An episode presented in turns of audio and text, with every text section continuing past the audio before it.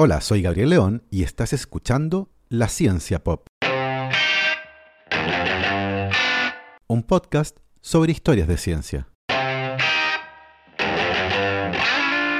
Hoy les contaré la vida de un hombre excéntrico que debido a una desilusión amorosa se fue de viaje por el mundo determinado a hacerse millonario y que de manera inesperada se convirtió en un mecenas de la ciencia. Su vida se cruza con la de un científico obsesionado con el orden y con clasificarlo todo, un científico que además se vio envuelto en la misteriosa muerte de la fundadora de una de las universidades de más prestigio en el mundo y que abrazó ideas que hoy hacen cuestionar parte de su legado. Y les recuerdo que si les gusta este proyecto y lo quieren apoyar, lo pueden hacer a través de mi página en Patreon. Para eso vayan a www.patreon.com slash la ciencia pop y se pueden inscribir para hacer un aporte mensual a este podcast. Agradezco como siempre los aportes de Sebastián Toledo, Andrés Altamirano, Alberto Montt y Laura, Claudia D'Alenson, Diego Molina, Macarena Vergara, Pedro Maldonado, Hernán y Lucas Castillo, Sandra Galás, Ana Lucía Luna, Cristian Subiabre, Romina Mationi, Simón Castillo Riedemann, Diego Socias, Luciano Cisterna, Ricardo Yáñez, Fernando Montenegro, Matías van der Straten, Francisco Soto, la familia Flores Noguer, Leonor Echeverría, Sergio Espinosa, Rafaela Hidalgo, Marcela Martínez, Cristóbal Orellana, Diego Riquelme, Gastón Bravo Arrepol, Ignacio Rojas Santelices, Julieta Cortés Espinosa, Cazuela Gallardo, Constanza Jabal, Florencia Castañeda, Diego Caro, Bernardo Arevalo, Claudio Ollarzo y Toña, Sebastián Beche, Cirilo Fede y Pola, Uri Martinich, Ailén y Félix Azócar, Sergio Ibáñez, David Pelao Pérez, Claudia Torres, La Cervecería Intrínsecal, Alberto Pozo, Francisca Gutiérrez y Francisco, Robinson Esparza, José Vallejos y Aleosha Basáez.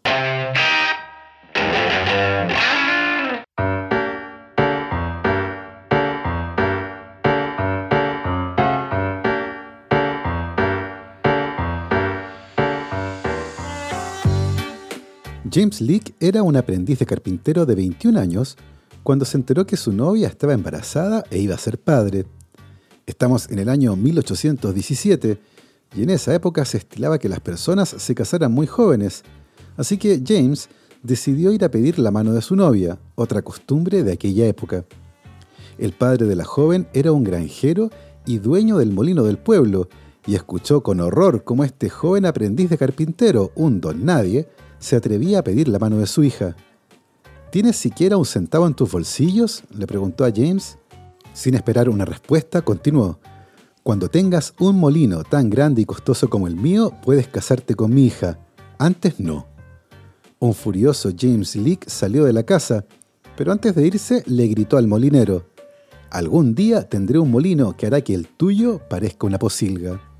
Este episodio de la vida de James Leake lo marcó profundamente, y es el inicio de una historia apasionante, una que nos llevará por la vida de este excéntrico hombre que de manera inesperada se convirtió en un mecenas de la ciencia. Una historia que gracias a un terremoto se cruza con la de un ictiólogo obsesionado con ordenarlo y clasificarlo todo, uno que describió miles de especies de peces y que tuvo una carrera científica marcada por sus ideas eugenésicas y un crimen que involucra a la fundadora de una de las universidades de mayor prestigio en el mundo. Pero volvamos al descorazonado James Leake. Después de su desilusión amorosa, James Leake dejó su pueblo natal decidido a hacerse millonario para poder casarse con su novia y encontró trabajo en Baltimore, donde aprendió el arte de hacer pianos, trabajo en el que desarrolló una gran habilidad, lo que le permitió en poco tiempo establecer su propio taller de pianos en Nueva York. En 1821, y después de enterarse de que sus pianos estaban siendo exportados a Sudamérica, James Leake empacó sus herramientas, su mesón de trabajo y sus pocas pertenencias y se embarcó hacia Argentina, con la idea de estar más cerca del mercado al que sus pianos estaban llegando y así hacer más rápidamente la fortuna que le permitiría casarse con su novia. Estableció su primer taller de pianos en Buenos Aires y muy pronto se hizo famoso por la gran calidad de sus instrumentos. Sin embargo, James Leake no lo pasó del todo bien. A sus frecuentes problemas de salud se sumaba el crispado y a veces derechamente violento clima político de Argentina, ya que había llegado durante un periodo particularmente inestable y fue testigo de sangrientos levantamientos en la ciudad. A eso se sumaban las dificultades que experimentaba para comunicarse, dado su limitado dominio del español. En 1832 sintió que había acumulado suficiente dinero para hacer el tan esperado viaje de regreso a su pueblo natal, para finalmente reclamar a la novia e hijo que esperaba encontrar. Tal vez pecó de inocente, pero después de todo habían pasado 15 años y nunca se enteró que su novia se había casado solo dos años después de que él había dejado su pueblo natal y ya no estaban ahí. Como nunca comentó a su familia sus planes de recuperar a su novia, nunca nadie le comentó que ella había continuado con su vida. Con el corazón nuevamente roto, volvió a Buenos Aires, para luego vivir durante cuatro años en el puerto chileno de Valparaíso, y más tarde radicarse por diez años en Lima. Finalmente, en 1848, James Leake decidió volver a Estados Unidos, llevando una fortuna derivada de la venta de sus pianos, además de oro, pieles y 250 kilos de chocolate de un fabricante italiano que vivía en Lima. El cargamento de chocolate fue vendido rápidamente y ante el éxito James Leake convenció al italiano de irse a vivir a San Francisco, ciudad en la que él se había instalado. Ese italiano se llamaba Domingo Girardelli, fundador de la famosísima marca de chocolates que hoy asociamos con la ciudad de San Francisco. James Leake nunca se casó hizo una enorme fortuna comprando y vendiendo tierras en San Francisco, en plena época de la fiebre del oro, y construyó el hotel más lujoso de toda la costa oeste de Estados Unidos, con un comedor para 400 personas inspirado en los salones del Palacio de Versalles. Y claro, tal como lo había jurado, construyó el molino más grande y lujoso que existía, con interiores de caoba, algo completamente exagerado para un molino.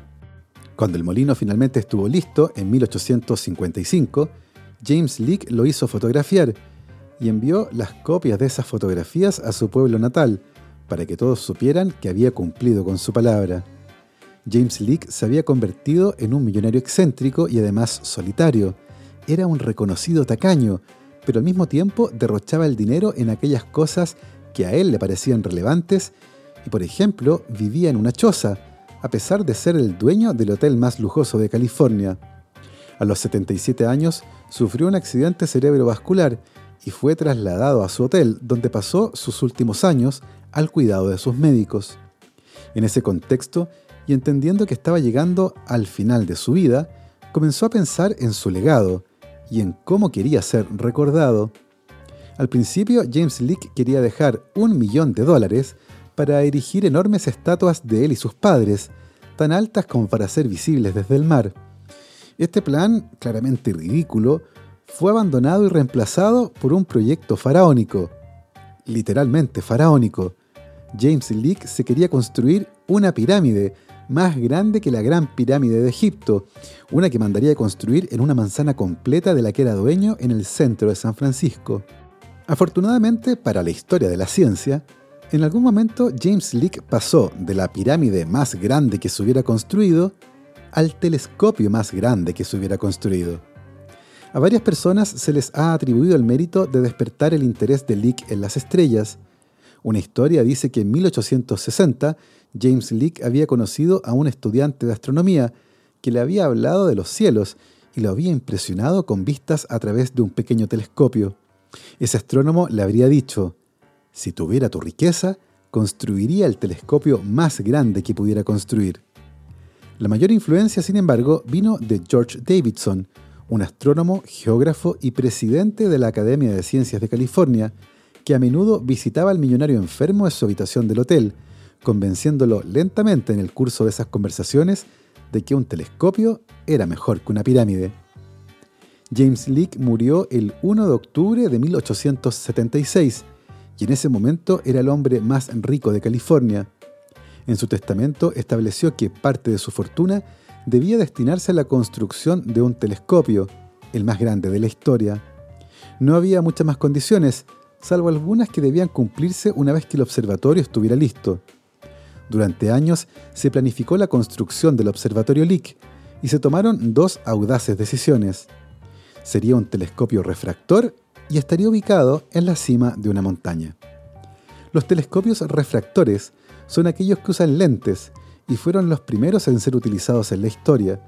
Sin embargo, presentan varios desafíos, incluyendo la fabricación de lentes, que en el caso del Observatorio Lick sería particularmente grande y pesado. Si bien los telescopios reflectores, aquellos que usan espejos, ya estaban popularizándose en el mundo a fines del siglo XIX, se optó por un formato más tradicional.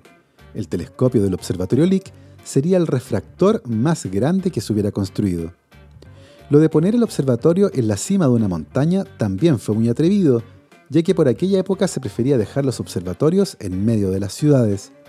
La contaminación del aire lentamente fue cambiando esta idea, y el observatorio Lick fue el primero de la historia en ser construido en la cima de una montaña, específicamente en la cumbre del monte Hamilton en California, 1280 metros sobre el nivel del mar. La parte más sensible del proyecto, la fabricación del gran lente de 91 centímetros de diámetro, fue encargada al prestigioso astrónomo y fabricante de telescopios Alvan Clark. Junto con sus hijos, Clark había fabricado varios de los lentes más grandes del mundo, y el del observatorio Lick sería de hecho el más grande que había fabricado hasta ese momento. Luego de varios años de construcción, finalmente el telescopio Lick vio su primera luz el 3 de enero de 1888 un año antes, mientras se construían los cimientos del observatorio y para dar cumplimiento al último deseo de James Leake, su ataúd fue trasladado desde el cementerio a la cima del monte Hamilton, donde se encuentra actualmente justo bajo el gran telescopio. Una discreta placa de madera señala el lugar donde está enterrado, y cumpliendo nuevamente con los deseos del benefactor, en su tumba siempre hay flores frescas. El telescopio Lick fue el más grande del mundo hasta el año 1897, cuando vio su primera luz el telescopio Yerkes en Chicago, con un lente de 102 centímetros. El año 2001, el telescopio Lick fue relegado al tercer lugar entre los refractores más grandes, cuando se inauguró el telescopio solar suizo en La Palma, Islas Canarias. El legado de James Lick, un hombre con el corazón roto y obsesionado con ser rico, le permitió a la ciencia moderna escudriñar de mejor manera los misterios del cielo. El telescopio todavía sigue siendo operativo y de vez en cuando se organizan visitas públicas. Su otro gran legado, el elegante Hotel Lick, tuvo un destino diferente.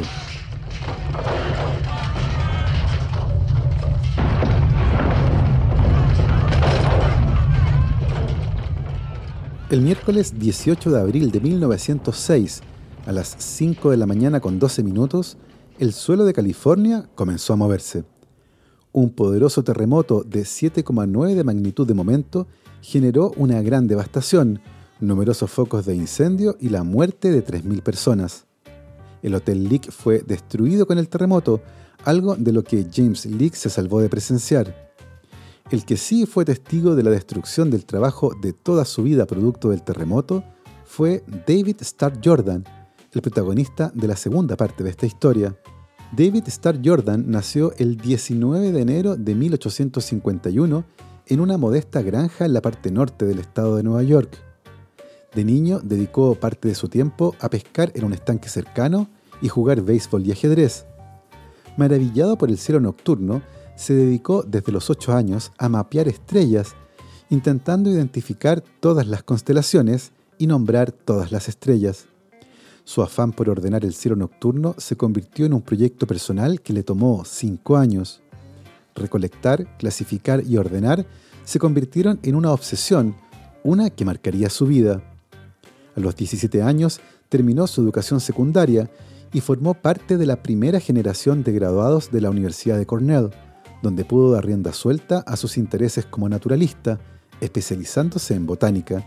Sin embargo, no conseguía profundizar en ningún área en particular, hasta que conoció al zoólogo de Harvard y experto ictiólogo Luis Agassiz. La ictiología es la rama de la zoología dedicada al estudio de los peces, y David Starr Jordan, un hombre que parecía destinado a encontrar el orden, se obsesionó con clasificar a los peces. En 1879 fue reclutado para unirse al Departamento de Historia Natural de la Universidad de Indiana en Bloomington, donde se hizo conocido por sus populares cursos de laboratorio y excursiones. Cinco años después de su llegada, y con solo 34 años, fue elegido de manera unánime como presidente de la Universidad de Indiana, siendo la persona más joven en presidir una universidad en aquel entonces. Jordan inmediatamente comenzó a impulsar el apoyo público a la universidad a través de discursos y también consiguiendo aliados legislativos e instaurando un sistema académico similar al de Cornell, que fue pionero en el plan de estudios moderno de artes liberales.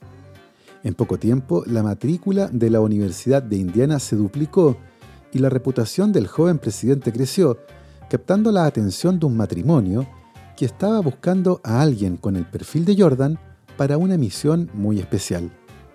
El matrimonio en cuestión era el de Jane y Leland, una pareja que se había casado cuando ambos tenían 21 años y a los que les tomó 18 años poder tener al ansiado hijo, uno que fue bautizado como Leland Jr. Desafortunadamente para la pareja, el joven Leland Jr. enfermó de fiebre tifoidea durante un viaje a Italia y murió en Florencia en 1884, cuando solo tenía 15 años. Al año siguiente, el matrimonio decidió que, ya que no podrían dedicarse a educar a su hijo, harían algo para educar a los jóvenes de California. Así, Jane y Leland decidieron que destinarían su fortuna a fundar una universidad, una que llevaría el nombre de su hijo. Así, en 1885, nació la Universidad de Leland Stanford Jr., conocida sencillamente como Universidad de Stanford. Por cierto, años atrás circuló profusamente por Internet una historia sobre la fundación de la Universidad de Stanford que decía que dos campesinos se presentaron en la Universidad de Harvard con la idea de donar un edificio para honrar la memoria de su hijo, que había muerto en un accidente. El presidente de Harvard, dejándose llevar por su apariencia, los habría desanimado, mencionando cuánto valían todos los edificios de la universidad. La señora entonces le comentó a su esposo que tenían dinero suficiente como para construir una universidad completa, así que se fueron a California y construyeron una universidad en honor a su hijo. Esa historia es evidentemente falsa y eso nunca ocurrió. Es más, Leland Stanford no era un campesino desconocido, era un industrial millonario, político y había sido senador y gobernador de California. La Universidad de Stanford comenzó a operar de manera oficial en 1891 y su primer presidente fue David Starr Jordan. La universidad tuvo unos difíciles años iniciales, primero porque en 1893, solo dos años después de su fundación, Leland Stanford murió de manera repentina, y el proyecto educativo quedó a cargo de una junta de fideicomisarios dirigida por la viuda, Jane Stanford, y en la presidencia permaneció David Starr Jordan. Fue en ese momento que la relación entre ambos comenzó a deteriorarse lentamente. Por un lado, Jane Stanford expresaba posiciones consideradas como progresistas en aquella época, abogó por la admisión de mujeres desde el día 1 y se mostró contraria a opiniones racistas o eugenésicas.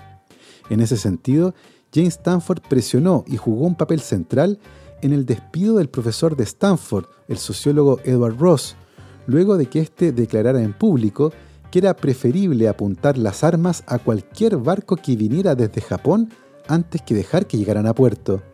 La expresión de ideas de esta naturaleza pudo haber contribuido a la mala relación entre Jane Stanford y David Starr Jordan, quien también se había sumergido en el mundo de la eugenesia.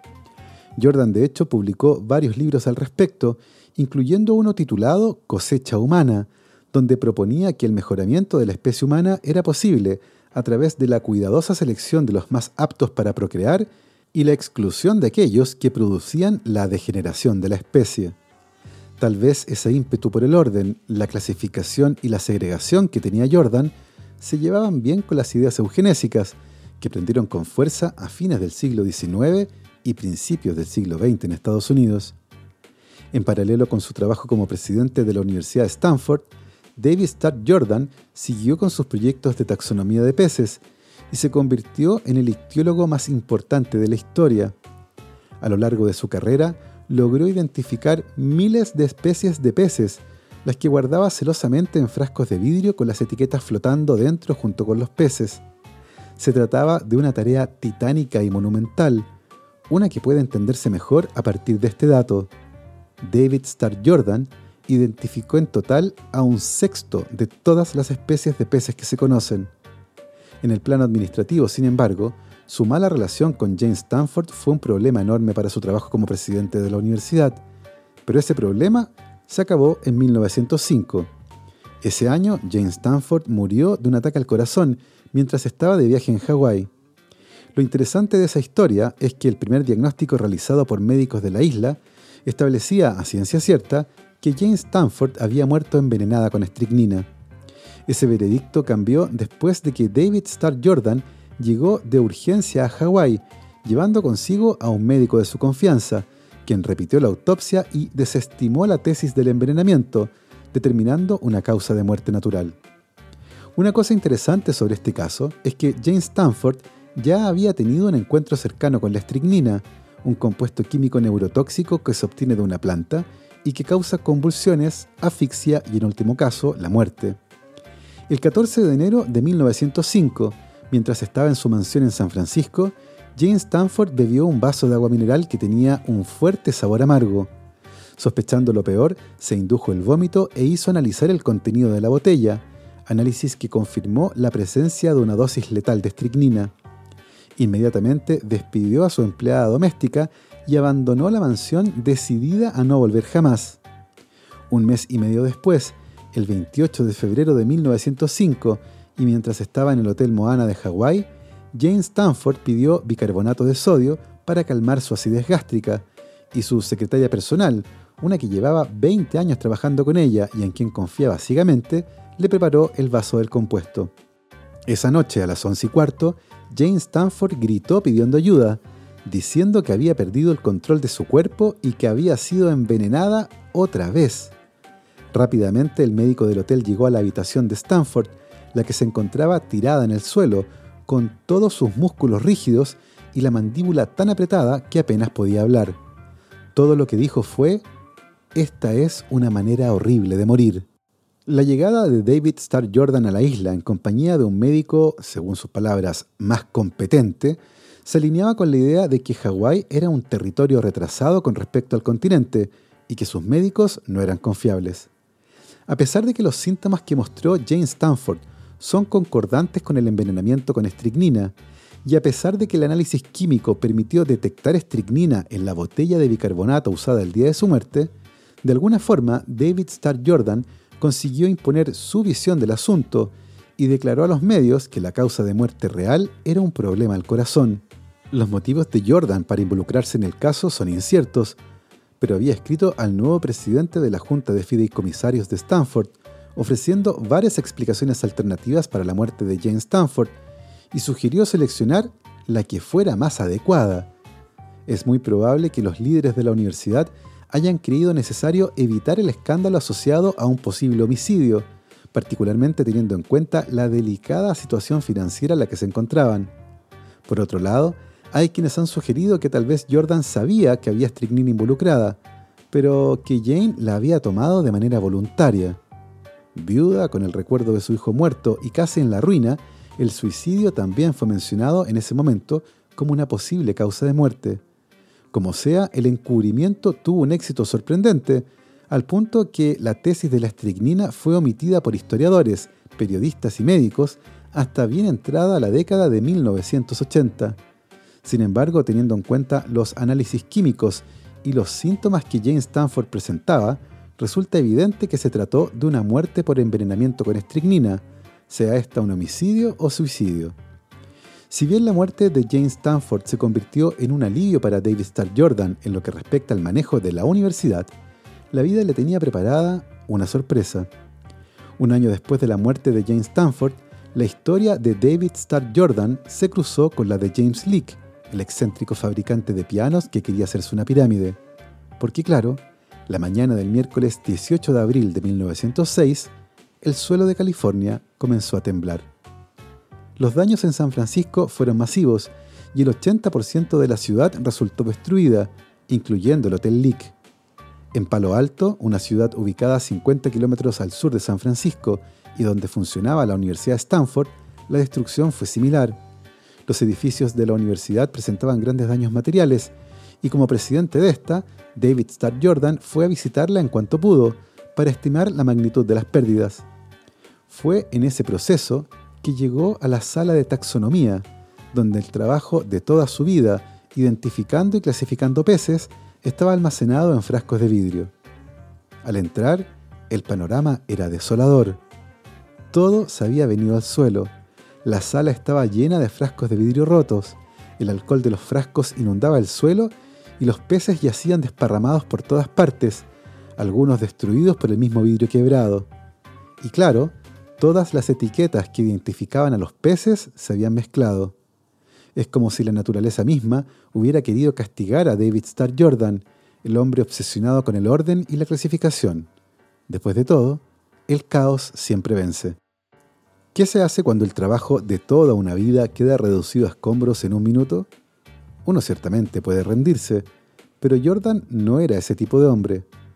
Fue a buscar aguja e hilo y pacientemente se dedicó a coser las etiquetas con los nombres directamente a los cuerpos de los peces que lograba identificar. A esta altura tal vez incluso puedan adivinar el resultado de este ejercicio. Consiguió recuperar la colección casi en su totalidad. El orden sobre el caos. David Starr Jordan tuvo dos hijos, pero ambos murieron jóvenes, su hija a los 8 años y su hijo a los 22 años en 1926. Cinco años después, el 19 de septiembre de 1931, David Starr Jordan murió en la casa de la Universidad de Stanford en la que había pasado sus últimos años. Hasta el final de su carrera, David Starr Jordan expresó ideas eugenésicas y estuvo involucrado en los orígenes de la Fundación para el Mejoramiento Humano, una organización eugenésica que presionó para que existieran leyes por todo Estados Unidos que obligaran a esterilizar a aquellos que eran considerados como poco aptos. También fue presidente del primer comité de eugenesia de la Asociación de Mejoradores Estadounidenses, desde donde emergieron los programas de deportación y esterilización obligatoria del Estado de California, y apoyó la publicación de un tratado titulado Esterilización para el Mejoramiento de la Humanidad. Desde el momento en que murió, su nombre fue usado para nombrar edificios en las universidades de Stanford e Indiana y para un premio conjunto entregado cada tres años por las universidades de Cornell, Stanford e Indiana a un científico de menos de 40 años que se haya destacado por su trabajo en evolución o ecología. Sin embargo, la revisión crítica de las ideas de Jordan vinculadas a la eugenesia y el fomento de la supremacía blanca han hecho que estos honores sean revisados. El año 2020, su nombre fue removido de los edificios que lo llevaban en Stanford e Indiana, y más tarde el premio David Starr Jordan fue descontinuado. Las vidas de James Leake y David Starr Jordan tienen un punto de encuentro en el terremoto de San Francisco de 1906 y nos permiten dar un paseo por la ciencia de fines del siglo XIX y principios del siglo XX. La historia de James Leake la conocí a partir de las lecturas vinculadas con el estudio de la estrella Sirio, algo que de seguro muy pronto les contaré. La historia de David Starr Jordan la tenía en carpeta desde hace un buen rato, cuando me topé con el libro ¿Por qué los peces no existen? de Lulu Miller, un relato en que mezcla eventos de su vida personal con la historia de David Starr Jordan. Y claro, fue el terremoto lo que me hizo juntar estas historias para ustedes. Espero que la hayan disfrutado. La Ciencia Pop es un podcast escrito y producido en su totalidad por este humilde servidor. Un trabajo que no sería posible sin el apoyo de mis queridos patrons, Manuel Morales, Fernando Rode, la familia Helfman von de Sauer, Giuseppe Carufo, Nicolás Martínez, Felipe Mazanes, Nicolás Cabello, Sandra González, Sebastián Umaña, Diego Torres, Eugenio Grasset, Carolina Valle, Berurín Illeco, Cristóbal Moene, la familia Serpa Rebolledo, Juan Berlinger, Pablo y Milesita Villalobos, José Tanús, Ana María Alarcón, Rosario Calderón, Michael Cavalar, Pedro Castillo, Adrián Cataldo, Matute y Consu, Candelaria Pimentel, Florencia García, el EC Podcast, Keiichi Minamoto, José Luis Ulloa, Dania Sepúlveda, Alex Gutiérrez, Amanda Larraín, Cecilia Araya, Marcela Martínez, Mariela Barriga, Mauricio Silva, la familia Yuri Martínez, Bernardo Polak, Marian Negrón, Patricia Guzmán, Baltasar Domínguez, la familia Cuyen Queirolo, Alejandra Díaz, Gabriel Ugalde, Fernando Araya, Juan Salvador Gajardo, la familia de la Cruz Morales, José Manuel Viveros y Michelle Baró. Nosotros, por supuesto, nos escuchamos la próxima semana. Que esté muy bien. Recuerden lavarse las manos, usar su mascarilla, ventilar, vacunarse cuando les corresponda y, por supuesto, que la ciencia los acompañe.